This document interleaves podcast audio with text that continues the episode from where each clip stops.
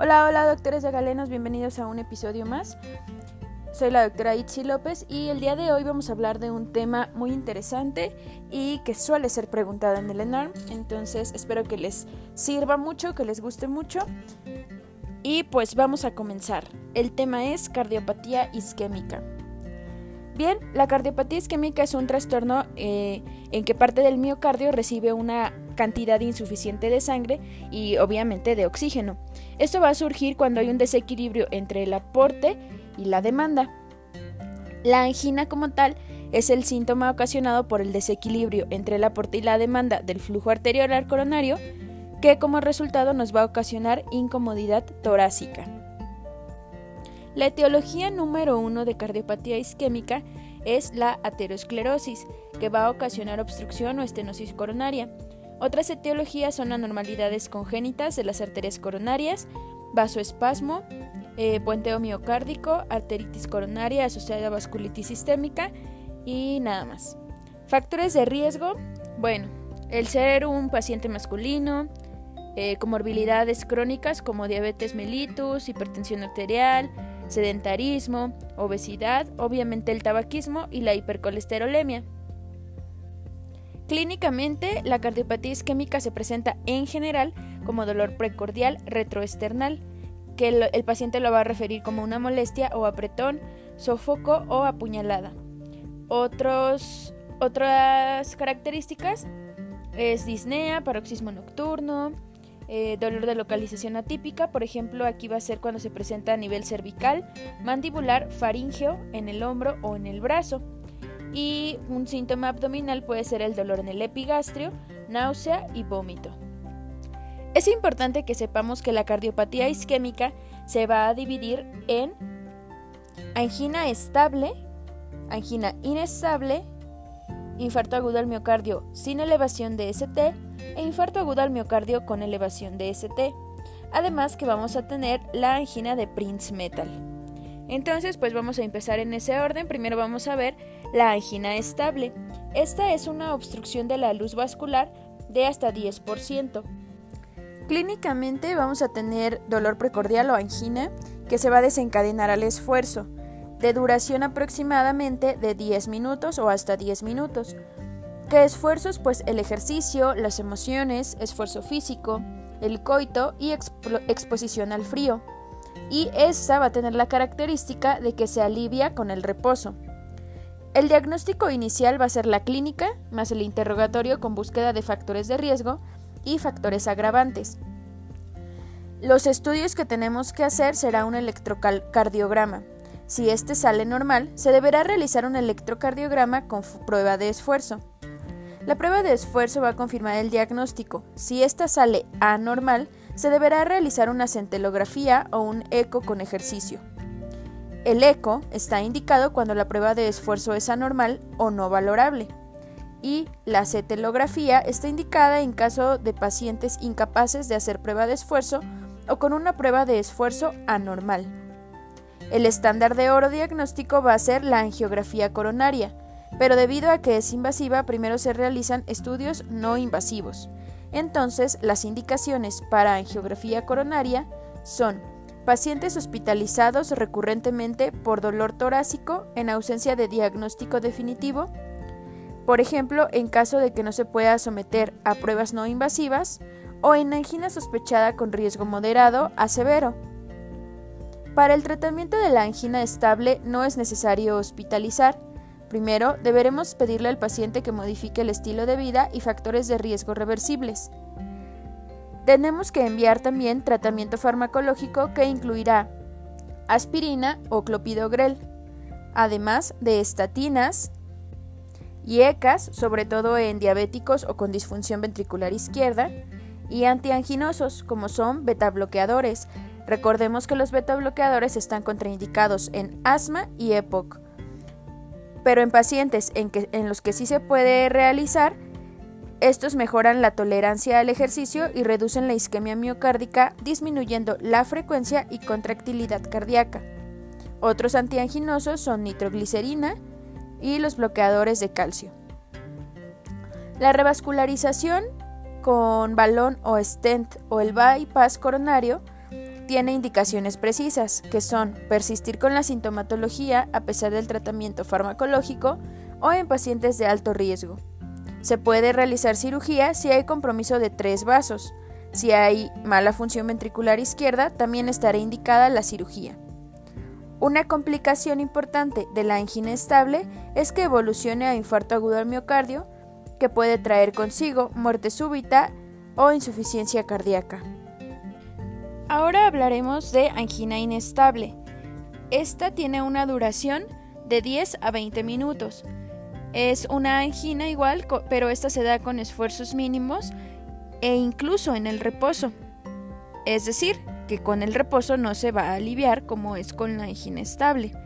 Clínicamente vamos a poder hacer el diagnóstico más el interrogatorio con búsqueda de factores de riesgo y factores agravantes. Los estudios que tendremos que tomar son un electrocardiograma en el cual se va a ver un infradesnivel de ST con una onda T negativa. En el laboratorio podemos eh, solicitar CKMB y troponinas también para diferenciar entre angina estable y angina inestable. Sin embargo, al igual que en la angina estable, el estándar de oro diagnóstico será la angiografía coronaria. Para los pacientes que llegan a nosotros con angina inestable, el manejo inicial será hospitalizar y hacer un electrocardiograma. Recuerden que será importante que dentro de los primeros 10 minutos el electrocardiograma sea valorado por un experto. Si el primer electrocardiograma saliera negativo, pero nosotros tenemos todavía duda diagnóstica, o sea, tengamos mucha sospecha del cuadro de angina inestable del paciente, entonces tendremos que repetir otro electrocardiograma a las 6 horas. Después tendremos que iniciar el MONA. ¿Recuerdan qué es el MONA? Pues es la administración de morfina, oxígeno, nitroglicerina y aspirina. Si el dolor reaparece, podremos indicar ahora inhibidores de las glucoproteínas 2B3 más beta bloqueadores más antagonistas de calcio. Y la revascularización, la intervención coronaria percutánea con balón o stent o el bypass coronario, se indicará si no se logra la estabilidad clínica en pacientes de alto riesgo, si tienen isquemia recurrente, eh, depresión ventricular o infarto agudo al miocardio previo. Y el tratamiento a largo plazo pues serán igual beta bloqueadores, estatinas y ECAS que junto con las estatinas van a ayudar a estabilizar la placa ateromatosa, antiplaquetarios como ASA, y clopidogrel que se debe administrar junto con el ASA durante el primer año para evitar que haya trombosis en caso de que la placa se rompa. Recuerden, y esto creo que no lo, lo olvidé mencionar más bien, es que en una angina eh, inestable la oclusión va a ser hasta del 30%, a diferencia del estable que era una oclusión eh, de la luz vascular de hasta 10%. Muy bien, antes de pasar a como tal el infarto agudo al miocardio con elevación del ST y sin elevación del ST, quiero hablarles de la angina de Prince Metal.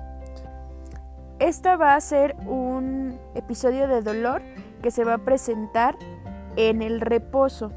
Va a ser sobre todo en jóvenes y fumadores. La fisiopatología aquí va a ser diferente a la de la angina estable o a la inestable, ya que se va a presentar una angina, pero esta va a ser causada por vasoespasmo. La placa no se ha roto o ni siquiera puede haber una placa, pero debido a una acción vasoactiva el paciente presenta un dolor muy intenso y pues hay disminución de la perfusión, pero más bien por el vasoespasmo, no por una obstrucción como en las anginas.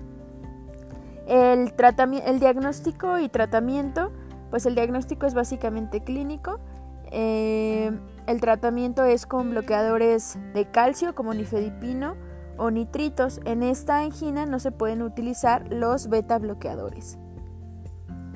Muy bien, pues ahora sí vamos a pasar a infarto agudo al miocardio, que ya va a ser como tal el síndrome coronario agudo. Recuerden que síndrome coronario agudo se otorga este nombre para describir la continuación de la patología isquémica, es decir, la continuación de la angina inestable. El infarto, como les mencioné, puede ser con o sin elevación del segmento ST. Su patogenia es la ruptura de un trombo o de la placa aterosclerótica unida a la luz vascular que se va a convertir en un émbolo. Este émbolo, este fragmento del tronco va a viajar, del trombo, perdón, va a viajar por la circulación hasta encontrar un sitio estenosado y va a ocasionar una oclusión de la luz. A esto se le llama trombosis, ya sea parcial, aquí es cuando ese trombo viajó y ocluyó parcialmente la arteria, o total, cuando es una oclusión total y provoca elevación de ST. Cuando es parcial es sin elevación de ST, cuando la obstrucción es total es con elevación del segmento ST. Esta oclusión altera el equilibrio entre el aporte y la demanda de flujo coronario, ocasionando incomodidad torácica y asimismo la iniciación del infarto. La etiología número uno, creo que ya lo, saben ustedes, pero es la aterosclerosis. Y los factores de riesgo, bueno, factores de riesgo cardiovascular como tal, van a ser la hipertensión, eh, hombres mayores de 55 años y mujeres mayores de 65 años, diabetes, la tasa de filtración glomerular menor de 60, LDL aumentado, colesterol aumentado o HDL aumentado, además del tabaquismo. Eh, los marcadores de inflamación, que son factores de riesgo para la enfermedad coronaria, son la interleucina 6, eh, la mieloperoxidasa y el factor de crecimiento plaquetario. Es importante y esta clasificación se las voy a dejar en la página porque tenemos que saber que hay cinco tipos de infarto. Eh, entonces esto puede ser muy preguntable. El tipo 1 es un infarto al miocardio espontáneo relacionado con isquemia debido a un accidente coronario primario, como la erosión, ruptura, fisura o disección de una placa. El tipo 2 es un infarto al miocardio secundario a isquemia, debido a un aumento en la demanda o disminución en el aporte de oxígeno. Por ejemplo, espasmo arterial coronario, embolismo coronario, anemia, arritmias, hipertensión o hipotensión. El tercero es la muerte cardíaca súbita e inesperada, incluyendo el paro cardíaco y frecuentemente va a haber síntomas sugestivos de isquemia y se va a acompañar de elevación del segmento ST o bloqueo de rama izquierda. Es frecuente, además, que aparezca evidencia de un trombo fresco en la angiografía o en la autopsia. Eh, en el tipo 4 este se va a dividir en dos, un infarto al miocardio asociado a intervención eh, coronaria percutánea y ese es el 4A y el 4B el infarto al miocardio asociado a una trombosis de stent documentado por angiografía o autopsia. Este tipo 4 es el que muy frecuentemente se llama diatrogénico. Y el tipo 5, que es el asociado a cirugía de revascularización coronaria. La clasificación temporal va a ser de la siguiente manera.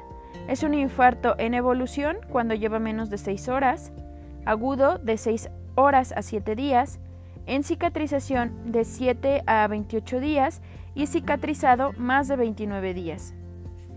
Clínicamente vamos a tener un paciente que inició con dolor precordial súbito en reposo. No lo alivia la nitroglicerina. Este dura más de 20 minutos y puede estar asociado a hipotensión, choque, arritmias o insuficiencia cardíaca. El paciente también presenta diaforesis, opresión, disnea, ortopnea y síncope. Rara vez es indoloro. Puede estar enmascarado como una insuficiencia cardíaca, síncope, EBC o choque inexplicable. Generalmente presenta brady o taquicardia, arritmia, galope en el quinto espacio intercostal y frote pericárdico, además de extremidades con cianosis, hipotermia o disminución del gasto cardíaco. En cuanto al diagnóstico, pues tenemos los síntomas, los cambios en el electrocardiograma, obviamente, si hay una onda Q patológica, por ejemplo, eh, además de que tenemos que tener en cuenta los marcadores séricos como son las troponinas, la CKMB, la mioglobina, sin embargo, la mioglobina, por ejemplo, y la deshidrogenasa láctica no están consideradas en la guía de práctica clínica, la cual nos dice que las troponinas son las más sensibles y específicas comparadas con la creatininfosfoquinasa y con su isoenzima MB. Entonces son el mejor biomarcador pronóstico a corto tiempo para tener un infarto del miocardio o muerte súbita y posterior a un daño miocárdico empiezan a elevarse después de 3 a 4 horas, con una elevación máxima en sangre a las 8 a 12 horas, persistiendo elevadas hasta entre 5 a 14 días. Eh, el biomarcador CPKMB se eleva entre las 4 a 6 horas, su pico máximo se alcanza a las 12 a 24 horas. Este es menos costoso y tiene mayor capacidad para detectar un reinfarto del miocardio. Sin embargo, tiene baja especificidad y sensibilidad en los infartos menores de 6 horas de evolución. Debe tomarse a la brevedad las troponinas, la troponina I o la troponina T o la CPKMB y tener los resultados en máximo 60 minutos. Este estudio debe repetirse 6 a 12 horas del primer examen negativo. Es recomendable volver a medir los niveles en intervalos de 6 a 8 horas, por lo menos 2 a 3 veces hasta que los niveles alcancen un pico máximo, como índice de tamaño de infarto y una dinámica de daño por necrosis cuando estos son positivos. Entonces, el primer marcador sérico utilizado en el diagnóstico temprano de infarto agudo al miocardio es la mioglobina, pero recuerden que en las guías de práctica clínica no se menciona, entonces si viene alguna pregunta acerca de eso, pues tendremos que considerar y pensar esta situación, o sea, la mioglobina, pero la guía de práctica clínica no la toma en cuenta. Es muy importante para fines de ENARM conocer las caras, bueno, también para la práctica clínica, ¿verdad? Este, conocer las caras del corazón en su interpretación en el electro. Les voy a dejar una tablita eh, también en la página para que ustedes puedan checar.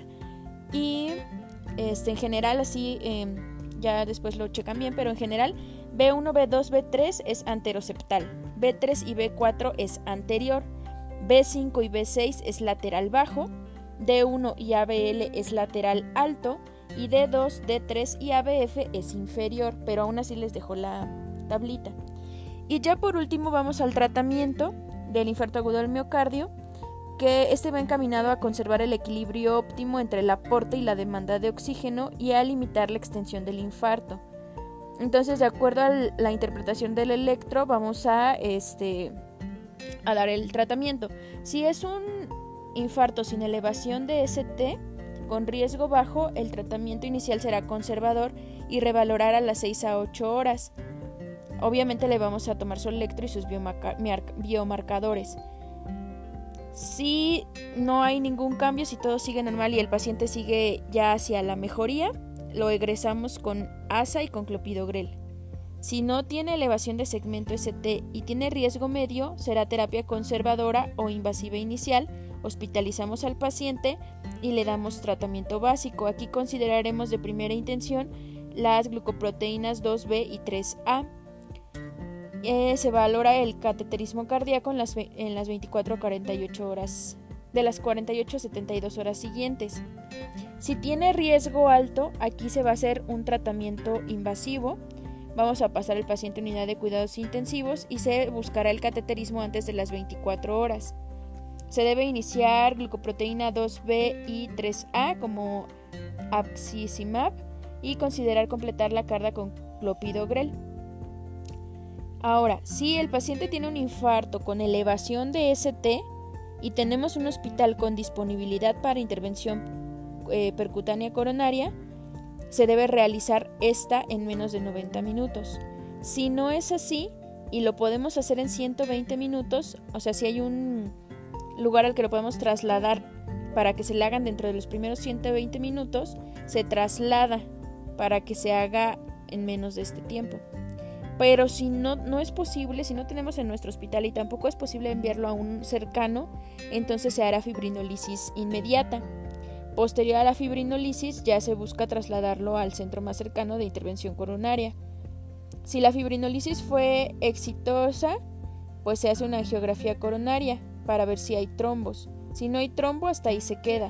Pero si hay trombo, entonces se hace la intervención coronaria percutánea o una cirugía. Si la fibrinolisis fue exitosa y ya no tiene ningún dato de riesgo, entonces este, se hace la intervención coronaria percutánea de rescate.